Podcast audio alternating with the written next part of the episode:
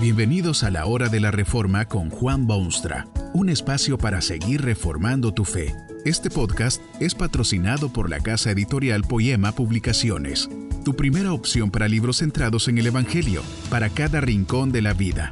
Para ver los nuevos libros de este mes, visita nuestra página www.poema.co. Ahora escuchemos a Juan Boonstra con el programa de hoy. Lavarse las manos es el título de la conferencia que presenta a continuación el reverendo Juan Bonstra y está basada en las palabras bíblicas del Salmo 24, versos 3 y 4. ¿Quién subirá al monte de Jehová? El limpio de manos y puro de corazón.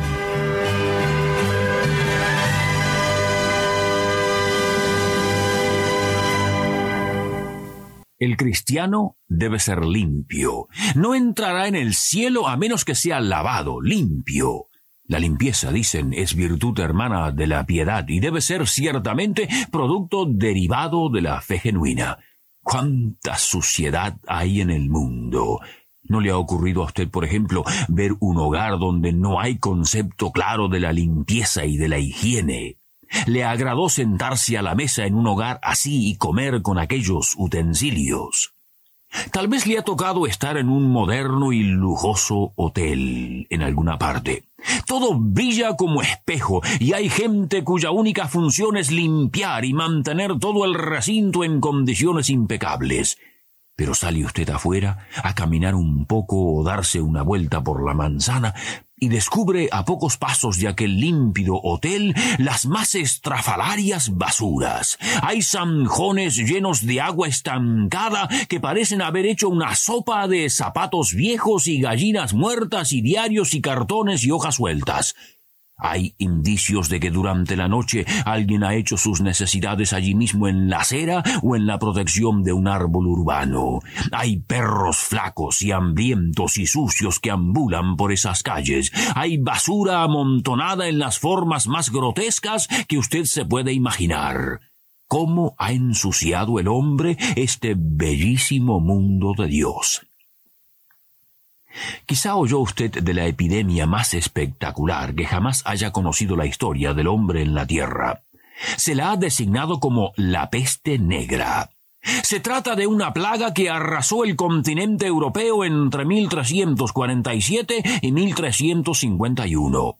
Dice un historiador médico de aquella experiencia que Aplastándolo todo a su paso, la epidemia trajo pánico y confusión donde quiera que tocó. Los muertos eran arrojados en enormes fosas cavadas sin planificación alguna y los cuerpos en estado de putrefacción se observaban en todas partes. El barrendero y el médico eran echados en la misma tumba. El testador y sus herederos eran echados en el mismo carro para ser llevados a la fosa común se afirma que un tercio de la población total del mundo conocido desapareció en esos cortos cuatro o cinco años de la epidemia. Algunos estiman que hasta unos 60 millones de seres humanos perdieron la vida. Se cree que el origen de la epidemia está en el lejano oriente y que un guerrero de la China, al sitiar una ciudad en poder de los genoveses, lanzó cuerpos contagiados de la enfermedad dentro de las murallas de la ciudad sitiada. Brotó allí la enfermedad y los navegantes de Génova llevaron el contagio a Europa y de allí se sembró como fuego en la pradera por todas las ciudades y naciones. Murieron miembros de la realeza y gente común, pintores famosos y gente joven. Hasta las islas británicas fueron víctimas de la peste negra. ¿Sabe usted cómo se trató a las epidemias al fin de tanto estrago? Hubo quienes se acordaron de un libro importantísimo y de cosas increíbles que allí se enseñan. El aislamiento de los enfermos era parte integral de los mandamientos de Dios en la Biblia, y fue el aislamiento lo que al fin ayudó a solucionar el severísimo problema de las plagas. Pero los prejuicios son muy hondos, de modo que el hombre no quiere oír la voz clara de un libro que se dice ser la palabra de Dios. Prefiere sus propias teorías y divagaciones. Ni la peste negra siquiera pudo enseñar a los hombres lo que Dios hace siglos y siglos ya enseñó en su palabra. En la década de 1840 en Austria se descubrió que una de cada seis mujeres moría en las salas de un hospital de ginecología. Las mujeres fallecidas eran llevadas a la morgue y allí lo primero que hacían el médico de guardia y sus estudiantes eran autopsias de sus cuerpos. De allí salían a recorrer las demás salas del hospital y visitar a los pacientes un joven médico mostró interés en lo que sucedía y luego de cuidadosa investigación por espacio de tres años se recomendó que todo personal que tocase cadáveres debía lavarse las manos antes de proseguir. Los resultados fueron dramáticos, pero los prejuicios aún mayores. Se despidió a aquel médico y tuvo que empezar de nuevo en otro lugar y siguió luchando hasta que al fin, hoy en día, en todo el mundo civilizado, es práctica común que los médicos se laven las manos aún en su propio consultorio y aunque no hayan tocado cadáveres. ¿Sabía usted que milenios y milenios antes de que se descubriese la necesidad de aislar a los enfermos o de lavarse las manos, Dios había dicho en su palabra exactamente lo mismo? Esto es lo que ordenó Dios a su pueblo, por ejemplo. Todo el tiempo que la llaga estuviese en él será inmundo, estará impuro y habitará solo. Fuera del campamento será su morada. Lo mismo ocurre con la higiene que los países modernos en algunos casos han adoptado. Dios ordenó a su pueblo antiguo que, para sus necesidades, deberán ustedes tener un lugar fuera del campamento. En su equipo deberán llevar siempre una estaca para que cuando tengan que hacer sus necesidades hagan un hoyo con la estaca y luego cuando hayan terminado tapen con tierra el excremento.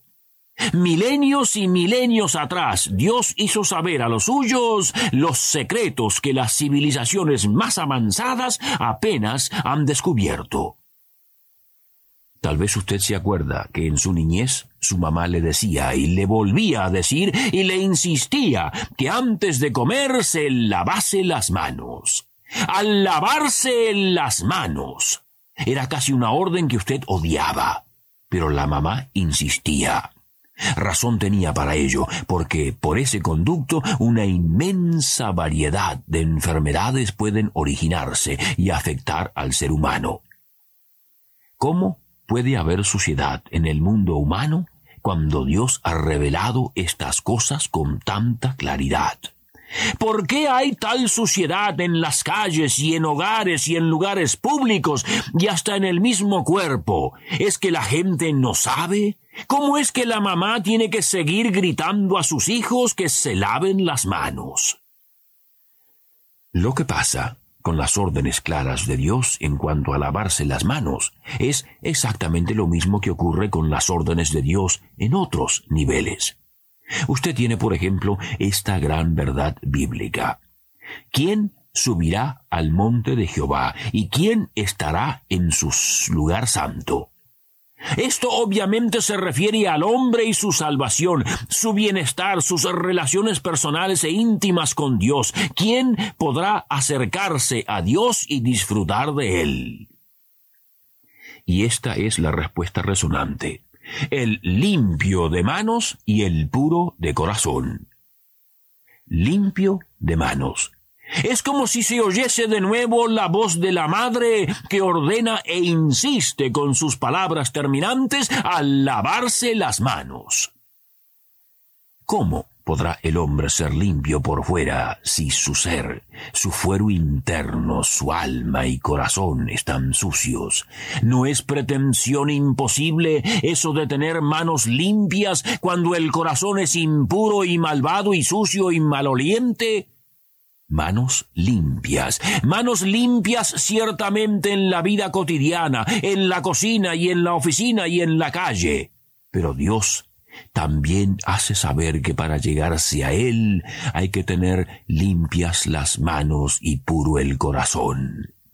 Lo importante es la limpieza interior, un nuevo corazón, un nuevo nacimiento. Luego sí, cual río caudaloso emanará de allí limpieza y cuidado y aislamiento del mal y rechazo de todo lo sucio que hay en el mundo. Pero no se lave usted las manos en aguas o jabones o perfumes. Es el limpio de manos que morará con Dios, pero debe ser también puro de corazón. Esto trae a la mente algunas palabras del Hijo mismo de Dios, habladas cuando anduvo por el mundo. Estaba hablando de los fariseos que tenían manos muy pero muy limpias, pero aparentemente por dentro la cosa era radicalmente distinta. Esto es lo que dijo Jesucristo. Ay de vosotros, escribas y fariseos hipócritas, porque sois semejantes a sepulcros blanqueados, que por fuera a la verdad se muestran hermosos, mas por dentro están llenos de huesos de muertos y de toda inmundicia.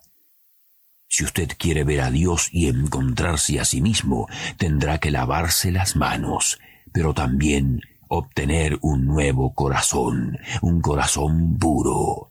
Esto primero. Las manos limpias son resultado del corazón puro. Y el corazón puro tiene algo que ver con Jesucristo, porque fue Él quien dijo, Bienaventurados los de limpio corazón, porque ellos verán a Dios. Que este mensaje nos ayude en el proceso de reforma continua según la palabra de Dios. Si quieres profundizar en la exposición bíblica, puedes buscar más recursos en www.poema.co. Allí encontrarás libros que te ayuden a entender la palabra de Dios y aplicarla a tu vida.